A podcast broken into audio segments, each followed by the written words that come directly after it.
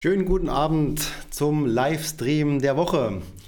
Ja, ich höre wieder keinen Ton, doch. Wunderbar. Ja, danke, danke, danke, danke, danke. Bitte schön, ja. Nee, schön, dass ihr dabei seid. Jeder, der live dabei ist, äh, ich freue mich immer für ähm, Interaktion, für Fragen, ja, und gerne nehme ich auch irgendwas spontan noch mit rein. Ähm, ich sehe auch, dass viele den Stream sehen. Äh, nicht live, die meisten schauen sich das Ganze im Nachhinein an, aber ich bekomme da auch viel Feedback und viel Kommentare und ich nehme immer wieder mal gerne dann Themen dann auf. Genauso ist es auch heute. Ich habe jetzt heute zwei Themen dabei, die wurden so gewünscht. Und äh, ja, wir fangen gleich mit einem Thema auch an, das gewünscht worden ist. Das äh, sind nämlich die gehebelten Anlagen, gibt es nämlich auch, ja, also man ist ja geneigt, sofort zu sagen, das ist Teufelszeug, aber einen genaueren Blick kann man schon mal werfen und dann am Ende ja, selbst entscheiden. Dann habe ich einen Tweet gesehen, wo es auch nochmal darum ging, wie, ja, wie verzerrt vielleicht so zunehmend auch gewisse Indizes sind, auf die ja die meisten irgendwie setzen, also zum Beispiel MSCI World. Wobei man kann streiten, ist es jetzt verzerrt oder ist es einfach ein Abbild der Realität? ähm, können wir noch gerne ähm, dann noch thematisieren. Und ja, Beratungserlebnis der Woche, äh, da ging es um Fondspolice. Äh, immer wieder werde ich damit auch konfrontiert, sagt er gern ein paar Takte dazu. Und äh, ja, dann noch eine Frage aus der Telegram-Gruppe, äh, wo es darum ging, Staatsanleihefonds oder vielleicht doch lieber das Festgeld? Was ist jetzt besser? Was kann empfohlen werden? Auch da schauen wir mal drauf. Ja, und wie gesagt, gerne auch noch äh, Live-Fragen stellen oder Input geben. Ja, bin da sehr froh und dankbar dafür. Wir starten einfach mal durch.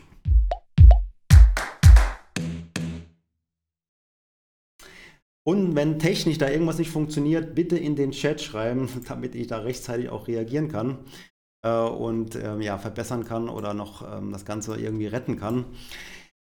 Ich habe den Eindruck, dass aber alles soweit funktioniert, dass die Leitung steht und ja, dass da, dass da zumindest jetzt keine Schwierigkeiten entstehen.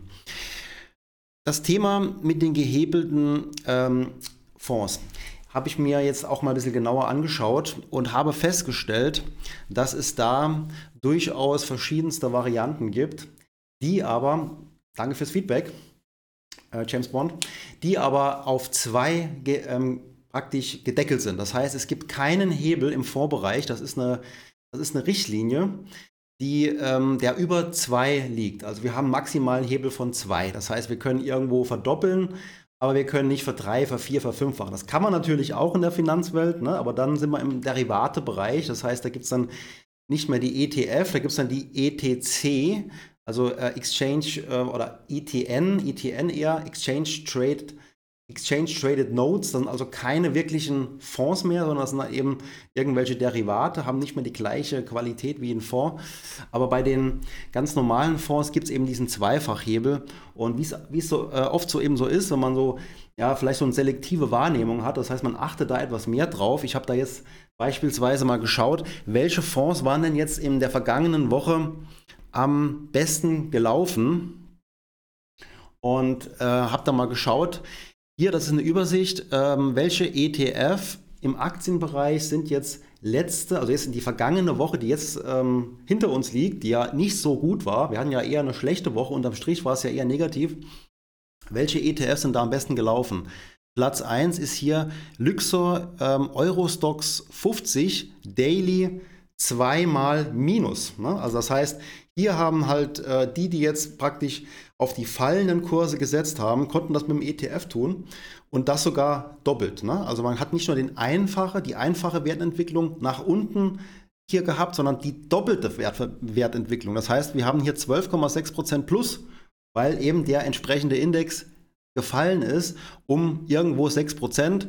Dann haben wir den Luxor S&P 500 Daily zweimal Minus, also auch hier wieder fallende Kurse mal zwei. Ne? Und das ist alles ETF-Bereich, also das hatte ich so auch nicht äh, auf dem Schirm, aber es ist tatsächlich ganz normale ETFs, die eben äh, doppelt gehebelt äh, auf fallende Kurse setzen. Ne? Aber denke, wir sind uns einig, dass das eine ziemlich spekulative Angelegenheit ist ähm, da jetzt wirklich ähm, ja, das Timing zu haben, genau in der Zeit eben auf die fallenden Kurse zu setzen, ähm, wo es jetzt eben auch entsprechend fällt, ne? weil es kann ja auch andersrum laufen. Ich habe ich hab auch mal zu dem Anlass, äh, zunächst habe ich noch auf der auf der Börse Stuttgart mal geschaut, was waren da die häufigsten Trades?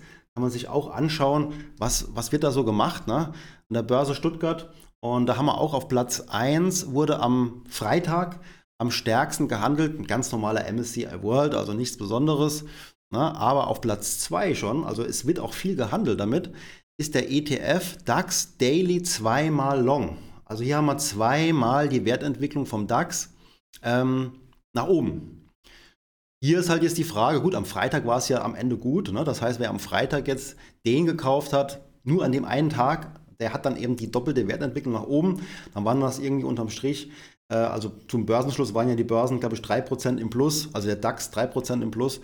Dann hatten wir ja hier eine doppelte Wertentwicklung nach oben. Ne? Aber das ist äh, ziemliche Spekulation.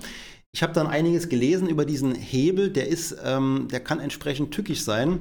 Ich habe hier mal eine Tabelle angelegt ähm, und ich kann die gerne auch verlinken in, den, äh, in der Beschreibung vom Video, also nachdem es live jetzt eben ist. Noch, noch ist es nicht, nicht verlinkt ähm, und habe da einfach mal versucht, das nachzubauen, um einfach auch mal zu sehen, wie reagiert denn so ein Hebel. Ne? Der ist ja immer wieder auf Tagesbasis. Das heißt, der Hebel ist immer jeden Tag nochmal neu, genau auf diesem, auf, auf 1, also auf, auf 2.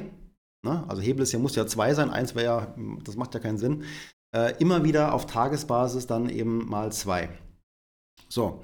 Bedeutet, wir haben jetzt hier den Index ähm, DAX im August. Ich habe das jetzt eins zu eins hier mal eingetragen, um einfach mal selbst zu sehen, wie funktioniert das oder gibt es da Probleme.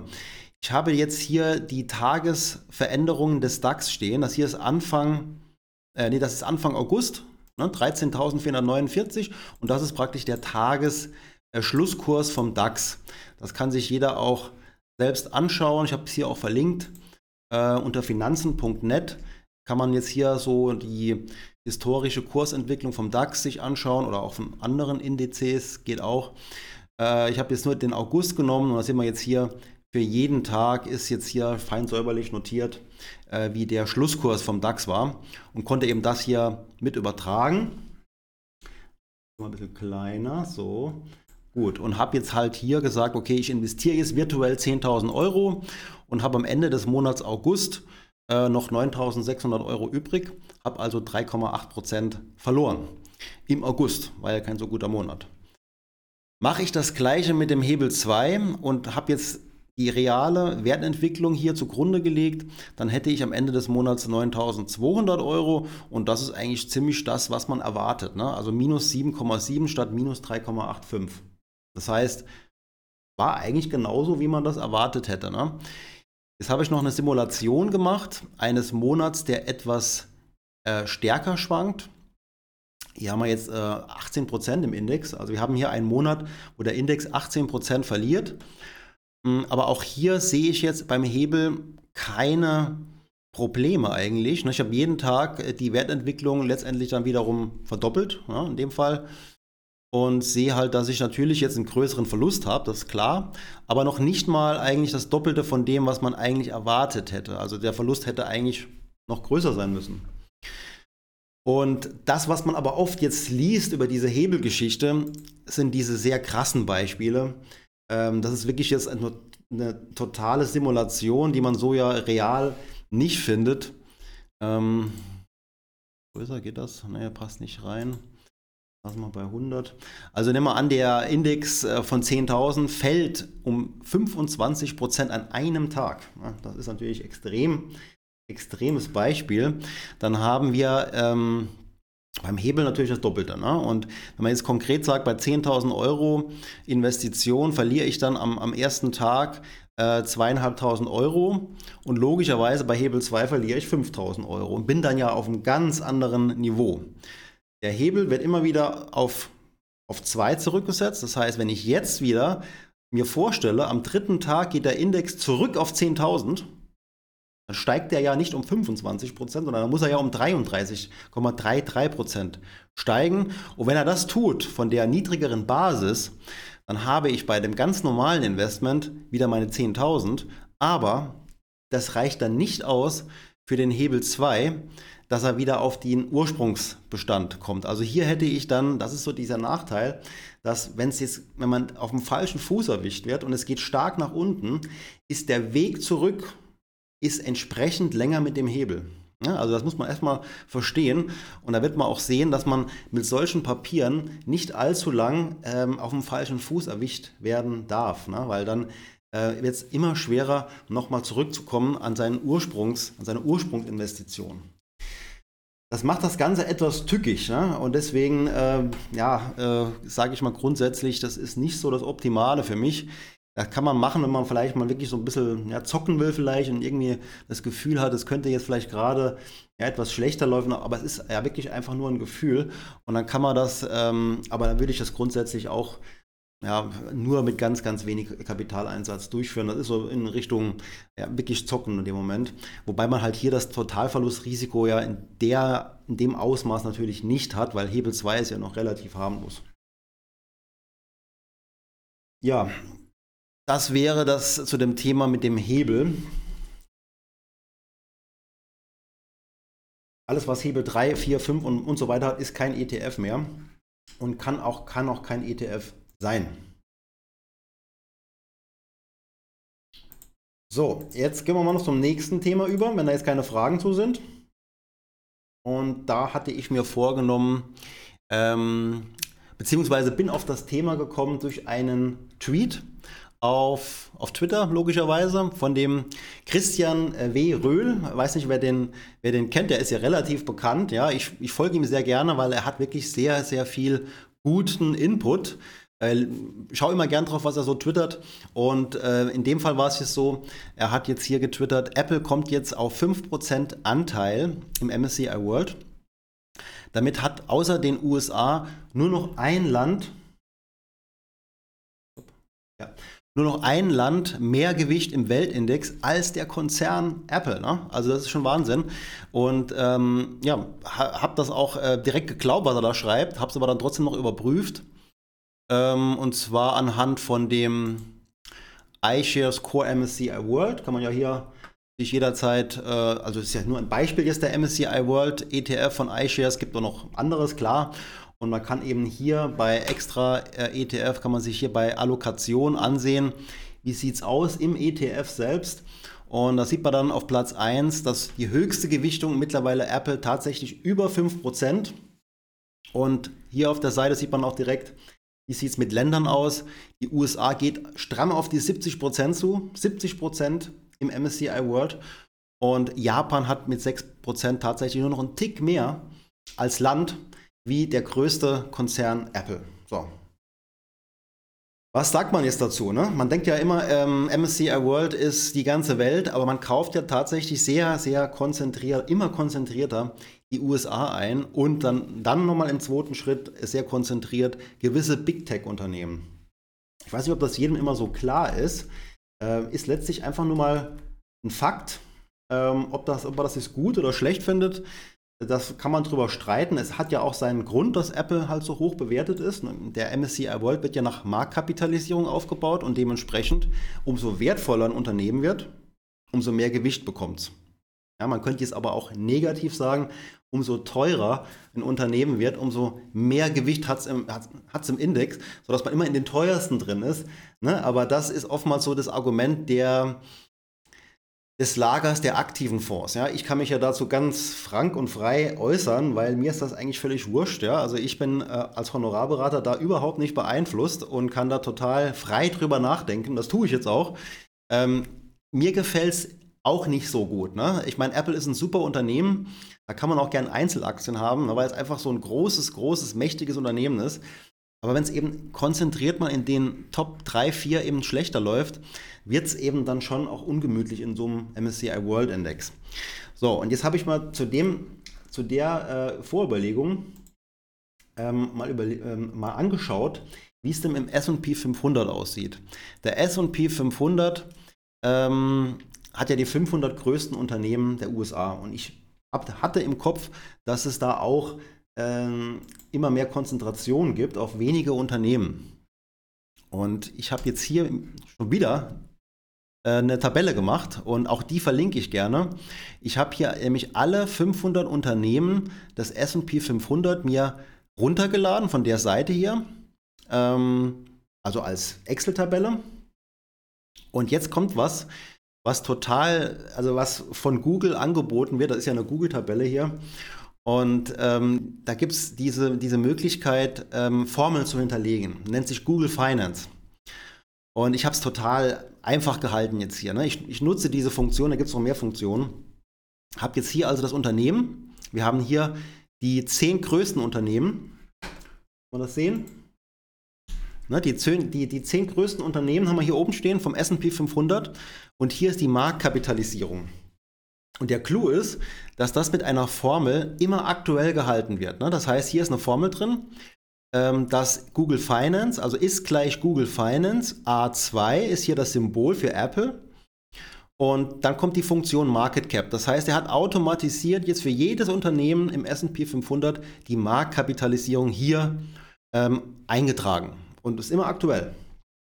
Und wir haben hier 2,5 Billionen. Wir reden von Billionen, also 2500 Milliarden.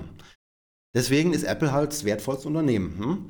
Und die Top 10 im SP 500 kann man dann mit der Tabelle wunderbar ausrechnen, hat ein Gesamtvolumen von 11 Billionen. Also ist schon eine Hausnummer. Ne? Die Top 10, nur 10.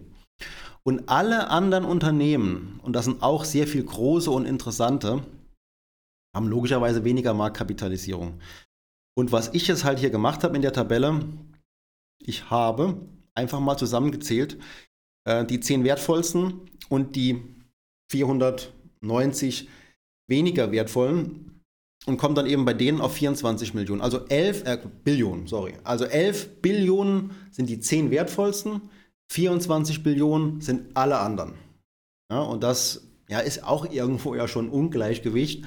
Man sieht halt hier, 31 Prozent machen die 10 wertvollsten aus und die Tendenz ist in den letzten Jahren hier in der Richtung steigend. Ne? Also wir haben hier immer mehr Konzentration auf wenige Unternehmen und ja, noch nicht mal 70 Prozent machen die, die, 405, die 490 anderen Unternehmen in dem Index aus. Ja, da gibt es übrigens auch noch eine andere Seite, wo man das auch schön überprüfen kann.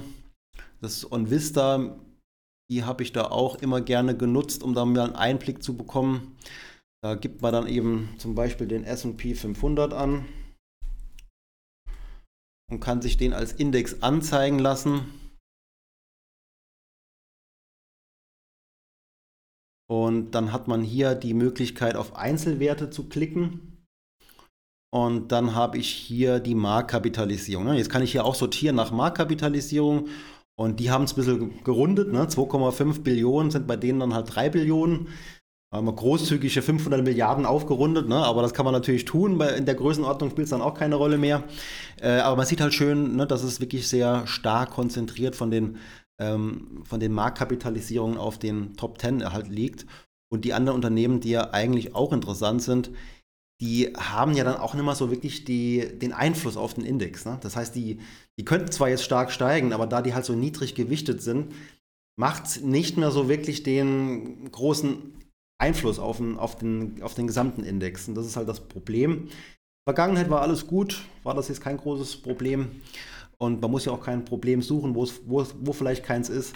Aber die, ähm, die Entwicklung ist halt hier in der Richtung so, dass ich mir auch langsam sage, ja, das ist vielleicht nicht immer so 100% für die, für die Zukunft das Richtige, dass man da wegkommen sollte, vielleicht auch mal andere Gewichtungen finden sollte. Das geht auch im ETF-Bereich. Zum Beispiel gibt es ja diese Faktor-ETF, sag mal jetzt Equal Weight, ne, würde ja bedeuten, äh, SP 500 Equal Weight bedeutet, jedes einzelne Unternehmen hat gleiche Gewichtung.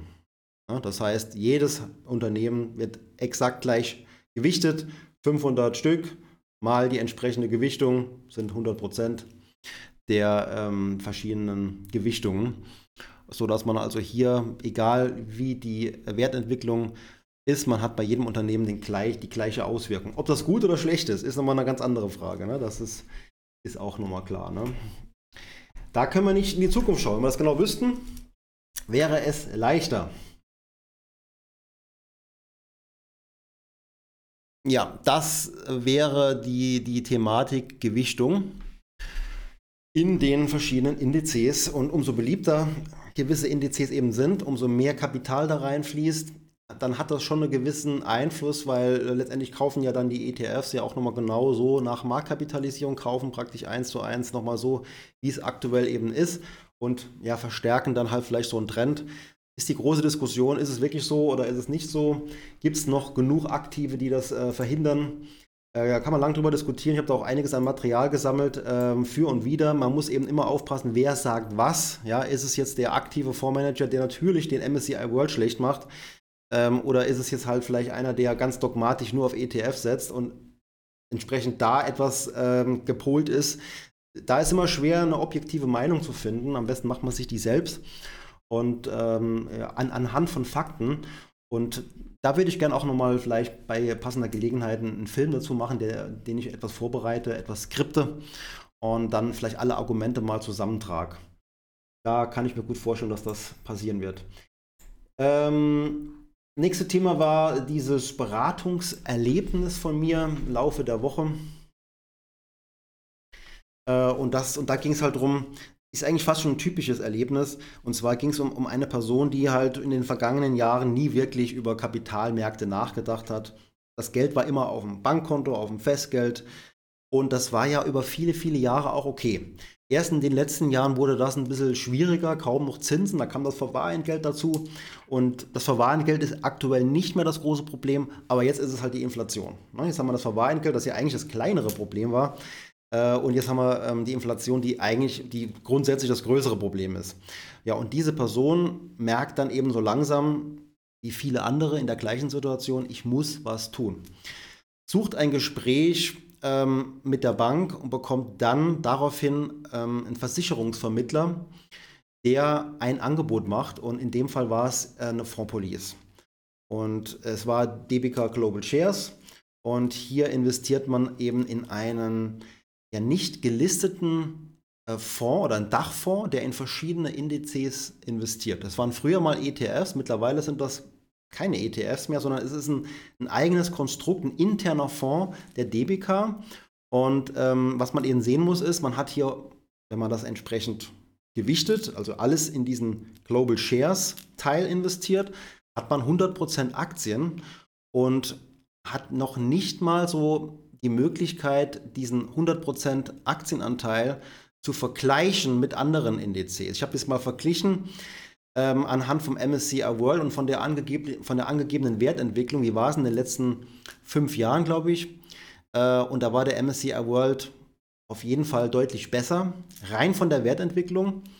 Hinzu kommt aber noch die Kosten des Versicherungsmantels. Mantels. Und da hatten wir, ich glaube, das waren so 1,5, 1,6 Prozent Kosten pro Jahr und konnte dann sehen, dass dieser Steuervorteil, der, der ja mitverkauft wird, das heißt, wenn man jetzt eben nach zwölf Jahren ähm, Anlagedauer und ähm, ein Alter über, äh, ich glaube 63 sind es, ähm, das hält, hat man nur die Hälfte zu versteuern. Durch diesen Kostennachteil allerdings wurde dieser Steuervorteil komplett kompensiert. Das heißt, es war kein Steuervorteil mehr da. Es war auch kein Vorteil im Sinne von äh, Garantien. Also man hat das volle Aktienrisiko gehabt. Und als dritter Punkt, ähm, man hatte auch am Ende äh, eine relativ schlechte Möglichkeit, eine Rente zu beziehen. Also dieser garantierte Rentenfaktor war ziemlich schlecht. Der lag da irgendwo bei 24 je 10.000. Und da kann man sich schon ausrechnen, dass man ja, ja über 90 werden muss, fast 100, ähm, um eben das Geld, das man angespart hat, in Form der Rente wiederzubekommen. Also unterm Strich gab es keinen einzigen Grund, warum man das so machen sollte.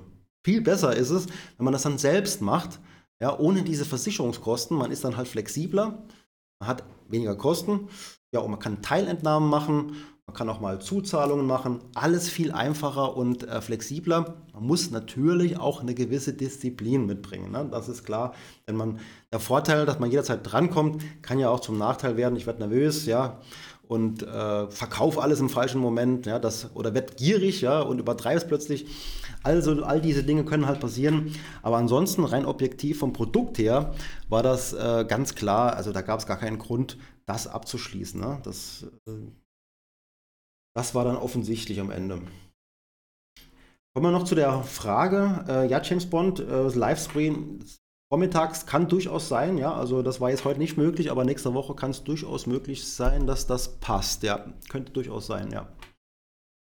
Ähm, investieren in Staatsanleihen oder in Festgelder, das ist die große Frage. Ne? Wir reden ja, wenn wir jetzt vom, von diesen äh, Anlagen äh, reden, reden wir ja von diesem mittelfristigen Anlagehorizont. Das heißt, wenn Sie Geld haben, das Sie eben nicht jederzeit benötigen, aber auch nicht so lange anlegen wollen, sind wir im mittelfristigen Anlagebereich.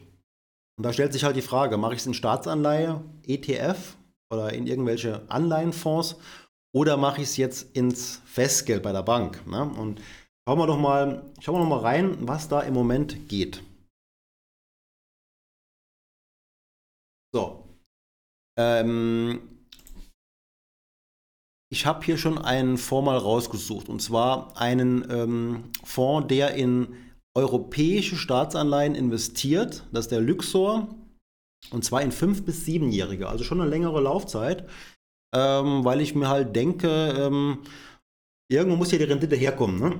Da haben wir eine längere Laufzeit. Wir haben 53 verschiedene Staatsanleihen und in Analyse sehen wir dann auch, was ist die durchschnittliche Rendite? Ne? Die liegt bei 1,64 Prozent.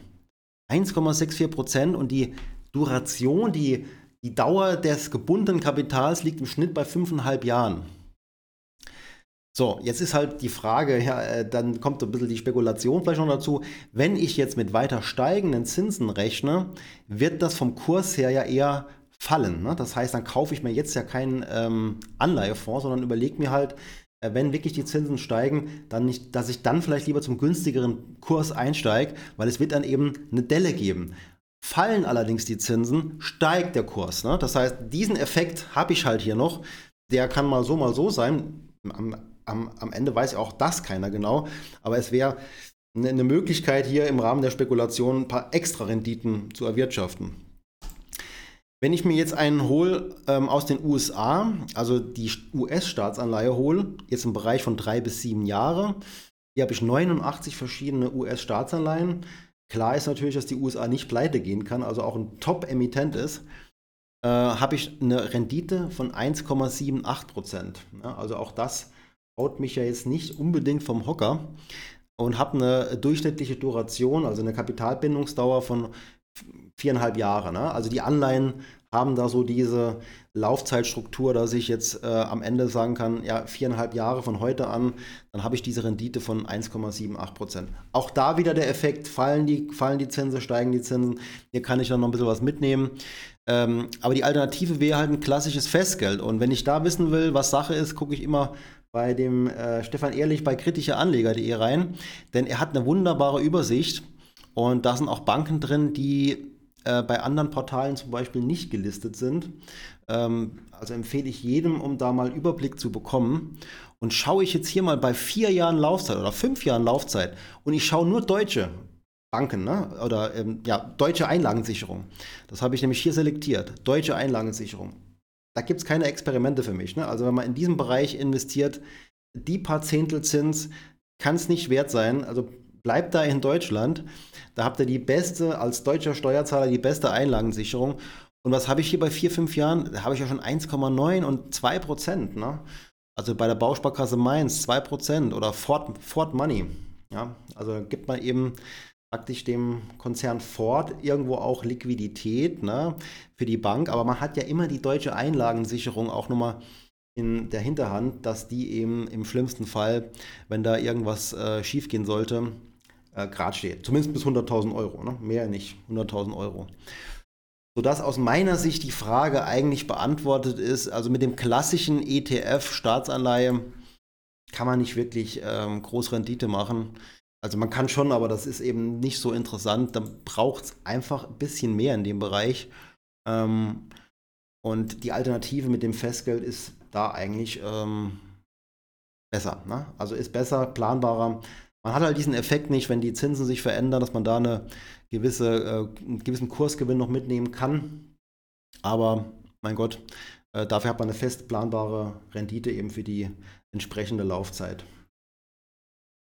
So, also, dann würde ich sagen, das wären meine Themen für heute. Kamen jetzt keine Fragen aus dem Chat, ich gucke da mal wieder rein, sodass ich einfach mal überlege, was wir für nächste Woche uns vornehmen können. Vielleicht auch gerne wieder als äh, früh, äh, frühe Sonntag-Ausgabe. Gerne. Ähm, welche Themen da interessant werden, wird sich im Laufe der Woche bestimmt zeigen. Ich habe immer wieder ganz, ganz viele äh, Themen auf dem Tisch und überlege eigentlich immer, was könnte da so interessant sein und was äh, nehme ich mir vor für unseren Live-Talk. Äh, jetzt habe ich noch eine, einen Kommentar von James. Steht jetzt vielleicht schon genau datummäßig fest, wann Ihr Kurs zum Vorher so der Kurs, genau.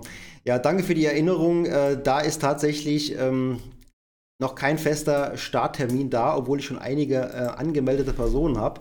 Tut mir furchtbar leid. Ähm, ist tatsächlich geplant für äh, September oder auch vielleicht ok Oktober, dass ich den Kurs dann starte. Habe im Moment so viele andere Dinge noch am Laufen, dass ich mir da erstmal den entsprechenden äh, Zeit, Zeitpuffer verschaffen muss, weil ich ja auch praktisch individuell in dem Kurs die Inhalte auch produziere. Das ist ja nichts von der Stange, sondern das mache ich ja wirklich individuell auch auf die Teilnehmer bezogen. Und da muss ich mir auf jeden Fall, da muss ich mich konzentrieren drauf. Deswegen habe ich noch keinen Termin im Moment fest, ähm, festgelegt, wird aber äh, demnächst passieren. Und da werde ich auf jeden Fall informieren. Ganz sicher. Okay, dann wünsche ich allen noch einen schönen Abend und ja, Fragen gerne in die Kommentare schreiben vom nächsten Livestream vielleicht, den werde ich jetzt gleich anlegen da schon mal reinschreiben oder mir eine Mail schreiben oder auf den anderen Kanälen in den Telegram-Kanal kommen. Äh, oder das ist ja auch eine feste Gruppe, die steht in, den äh, in, der, in der Beschreibung mit drin. Kann jeder gerne reinkommen. Oder eben äh, ja, Newsletter kann man abonnieren. Wie ihr wollt, auf jeden Fall den YouTube-Kanal abonnieren und dann wird man nichts verpassen. Ich werde mich demnächst mal melden mit einem Film und auf jeden Fall mit dem Livestream am nächsten Sonntag. Macht's gut, vielen Dank für die Aufmerksamkeit. Wie gesagt, schönen Abend schönen Sonntagabend und gute Woche. Und